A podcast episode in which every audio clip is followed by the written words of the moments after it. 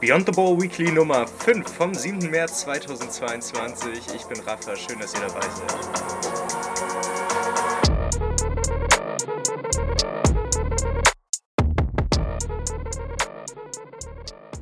Und damit ein herzliches Willkommen bei Nummer 5 des Beyond the Ball Weekly Formats. Schön, dass ihr dabei seid. Während die vierte Staffel sich irgendwie langsam dem Ende neigt, geht es hier erst richtig los und die Themen, die wir diese Woche auch schon wieder irgendwie auf der, auf der Landkarte, auf der Sportlandkarte haben müssen, die sind dann doch schon wieder so wahnwitzig, dass wir über viele Dinge gleichzeitig heute reden müssen.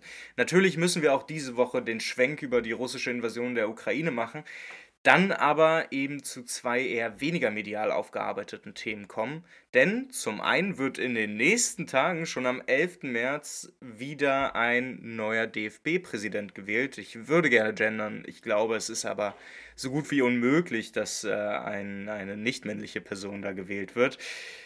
Dazu kommt der DFB-Bundestag zusammen und nicht nur das, es ist auch vor einigen Tagen eine Studie zur deutschen Fußballbasis herausgekommen, die wir uns angucken wollen, denn darin wurden grundsätzliche Einstellungen gegenüber dem DFB als Verband ermittelt und ich sag mal so, die Ergebnisse, die diese Studie liefert, die dürften sehr interessant sein.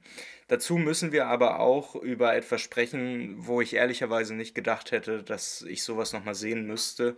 Ähm, am Samstag kam es im mexikanischen Fußball zu Szenen, die in ihrer Grausamkeit wohl so einzigartig sind, zumindest für den westeuropäischen Betrachter wie mich, dass einem da nicht nur die Spucke wegbleibt, sondern man da tatsächlich auch ein paar Stunden mit zu kämpfen hat. Ähm, beim Spiel zwischen Querétaro und Atlas aus Guadalajara kam es, ja, es lässt sich grundsätzlich sagen, zwischen gewaltbereiten Fans zu unfassbaren Szenen der Gewalt. Ähm, einige Medien sprechen von mindestens 17 Toten. Warum das alles ein bisschen komplexer ist, wie wir das eigentlich aufarbeiten sollten und warum es definitiv mehr in, in, in die Blickwinkel von uns europäischen Fußballfans gehört, darüber müssen wir später auch noch sprechen. Aber zunächst, Fußball ist international und ich glaube, dass sich daraus nicht nur eine gesellschaftliche Ebene ergibt, sondern eben auch eine ökonomische und politische. Und wie genau diese beiden Ebenen, die ökonomische wie die politische, sichtbar werden, das äh, zeigt uns dann auch die russische Invasion in die Ukraine auf. Und seit letzter Woche hat sich auch wieder einiges getan. So hat sich Schalke unter anderem vom Hauptsponsor Gazprom getrennt. Und Chelseas Eigentümer Roman Abramowitsch hat verlauten lassen, dass er den Verein verkaufen möchte. Dazu kam es auch zu einigen Ausschlüssen, so wurden russische und belarussische Athletinnen bei den Paralympics ausgeschlossen und russische wie belarussische Vereine dann auch in anderen europäischen Vereinswettbewerben ausgeschlossen, was zum Beispiel im Fußball eben die Europa League und die Champions League betrifft, aber natürlich auch darüber hinaus in so vermeintliche Nischensportarten wie Eishockey, Basketball, Handball natürlich auch Folgen hat. Und trotz dieser ganzen Dinge, wo man so das Gefühl hat, meine Güte, das ist, wir, wir reden seit Jahren darüber, dass es problematisch ist. Bis letzte Woche oder vorletzte Woche konnte man vor jedem Champions- und Europa League-Spiel, war das letzte, was man gesehen hat vor dem eigentlichen Spiel, die Gazprom-Werbung. Man hatte, ich, also ich glaube, da geht es nicht nur mir so, dass sich da alle Beteiligten gefragt haben, meine Güte, mit Katar ist es immer noch so. Mit einigen anderen Firmen wie Ländern ist es ebenfalls noch so. Jetzt bei Russland geht es auf einmal.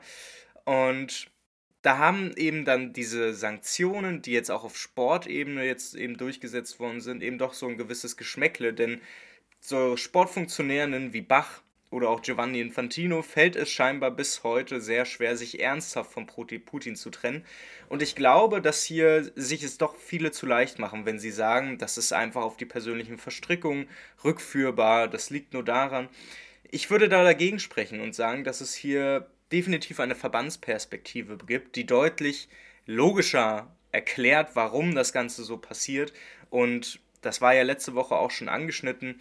Egal, ob wir uns jetzt die FIFA im Fußball angucken, die IOC als vermeintlich olympisches Komitee, internationale Verbände im Sport sind grundsätzlich so weit von einer demokratischen Regierungsform oder Organisierungsform entfernt, dass es eher fast gar nicht auffällt und normalerweise immer schon fast belustigt angeguckt wird, egal ob es jetzt darum geht, wie sich Bach jedes Mal beim IOC neu wählen lässt Oder eben auch die ganzen Korruptionsgeschichten bei der FIFA. Wir alle kennen das und ich kann, ich kann das auch nachvollziehen, dass das immer wieder dieses belustigte, ach ja, die FIFA mal wieder irgendwie ist, mit dem wir auf solche Enthüllungen dann reagieren. Aber ich glaube, dass da eben schon der Strudel in autoritäre Abgründe erst anfängt. Denn die Herrschaftsstrukturen in Verbänden das ist quasi eine spätkapitalistische Autokratie, so zumindest hat es der Professor Tim Beichelt mal beschrieben. Und damit ist eben ein optimales Feld gelegt, in das sich dann autokratische Staatsführungen hineinlegen können und sich mit Sportswashing dann wieder in einen neuen Glanz wehen dürfen, wie auch immer wir das eben dann bezeichnen wollen. Wir sehen es immer wieder und das ist eine Perspektive, die mir momentan noch sehr fehlt, wenn wir über die Sportsanktionen reden, die sich eben aus der russischen Invasion ergeben haben.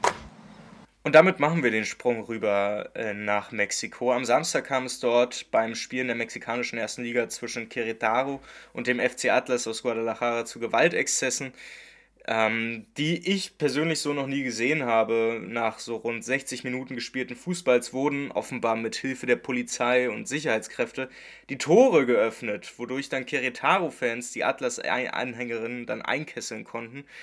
Augenzeugen wie Twitter-Videos berichten von mindestens 17 Toten und vor allen Dingen die Videos aus dem Stadion belegen das. Und an der Stelle sei auch nochmal gesagt, was der Elf-Freunde-Chefredakteur Philipp Köster gestern gesagt hat.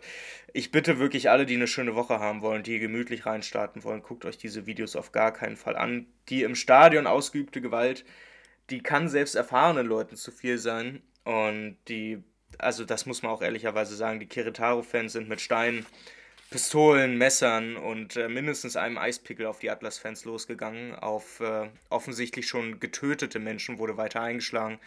Das sind Szenen, die unfassbar sind. Und dementsprechend ist auch die Liga unterbrochen worden. Die Untersuchungen dauern an. Aber genau äh, zu erklären, was da, was da überhaupt passiert ist, welche, welche Ursachen das hat, äh, außerhalb der, der Fanrivalität und warum dann die Sicherheitskräfte da mitgemacht haben, das wird wohl erst in den nächsten Tagen und Wochen zu erklären sein und dafür bin ich definitiv auch die, der falsche Ansprechpartner, weil ich keine Ahnung habe. Äh, weder vom mexikanischen Fußball eben noch, wie es da aussieht. Das letzte, was ich über Mexiko mal gemacht hatte, war über den Drogenkrieg.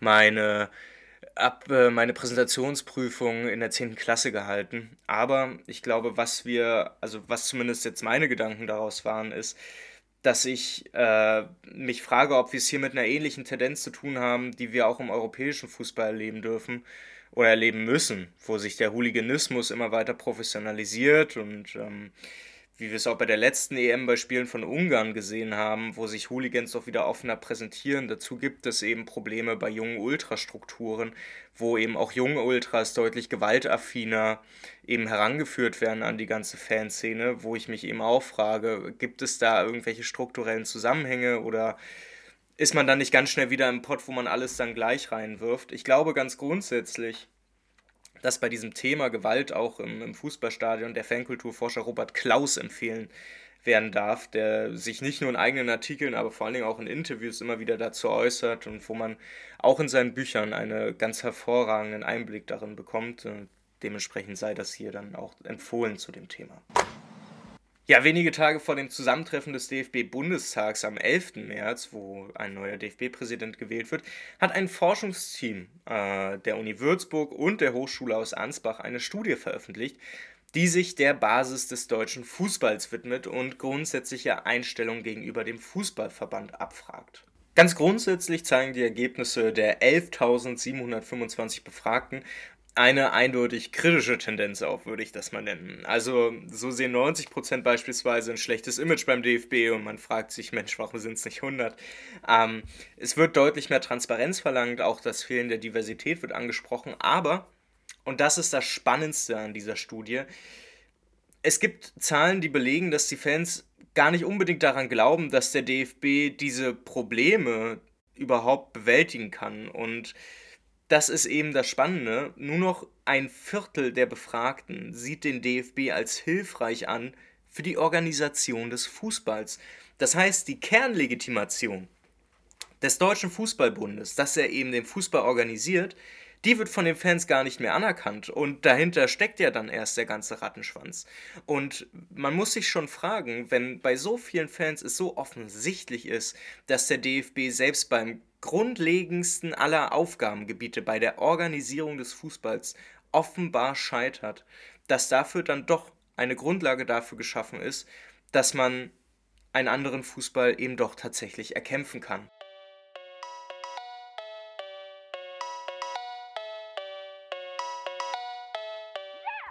Dass ein anderer Fußball möglich ist, das zeigt nicht nur die DFB-Studie, sondern das zeigt auch mein Buch, das Ende April, Anfang Mai dann rauskommt. Ihr findet das Buch in den Shownotes verlinkt und könnt es da auch gerne vorbestellen, wenn ihr es noch nicht gemacht habt.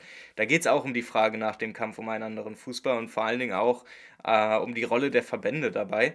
Ansonsten erwartet euch diese Woche noch im Rahmen der vierten Staffel, das ist schon die fünfte Folge, da erwartet euch die zweite Runde zum Thema Sport, Geschlecht und Kapital. Und auch wenn es dann nächste Woche Mittwoch offiziell mit der sechsten Folge dann zu Ende geht mit der vierten Staffel, keine Sorge, es wird auch danach nicht ruhig. Auch nach nächsten Mittwoch wird es weiter regelmäßig gute, gute Podcast-Folgen geben. Lasst euch überraschen, es wird auf alle Fälle deutlich länger und es wird auch nicht allein nur ich hier sein, der dann hier redet. Das wird, glaube ich, alles sehr cool. Ich freue mich da sehr drauf und bevor ich weiter lange quatsche, checkt unbedingt die Show Notes ab. Da findet ihr alle Links zu den Themen, die heute besprochen worden sind. Und dann freue ich mich, wenn wir uns Mittwoch wieder hören. In dem Sinne, passt auf euch auf, bleibt gesund. Bis dann, tschüss.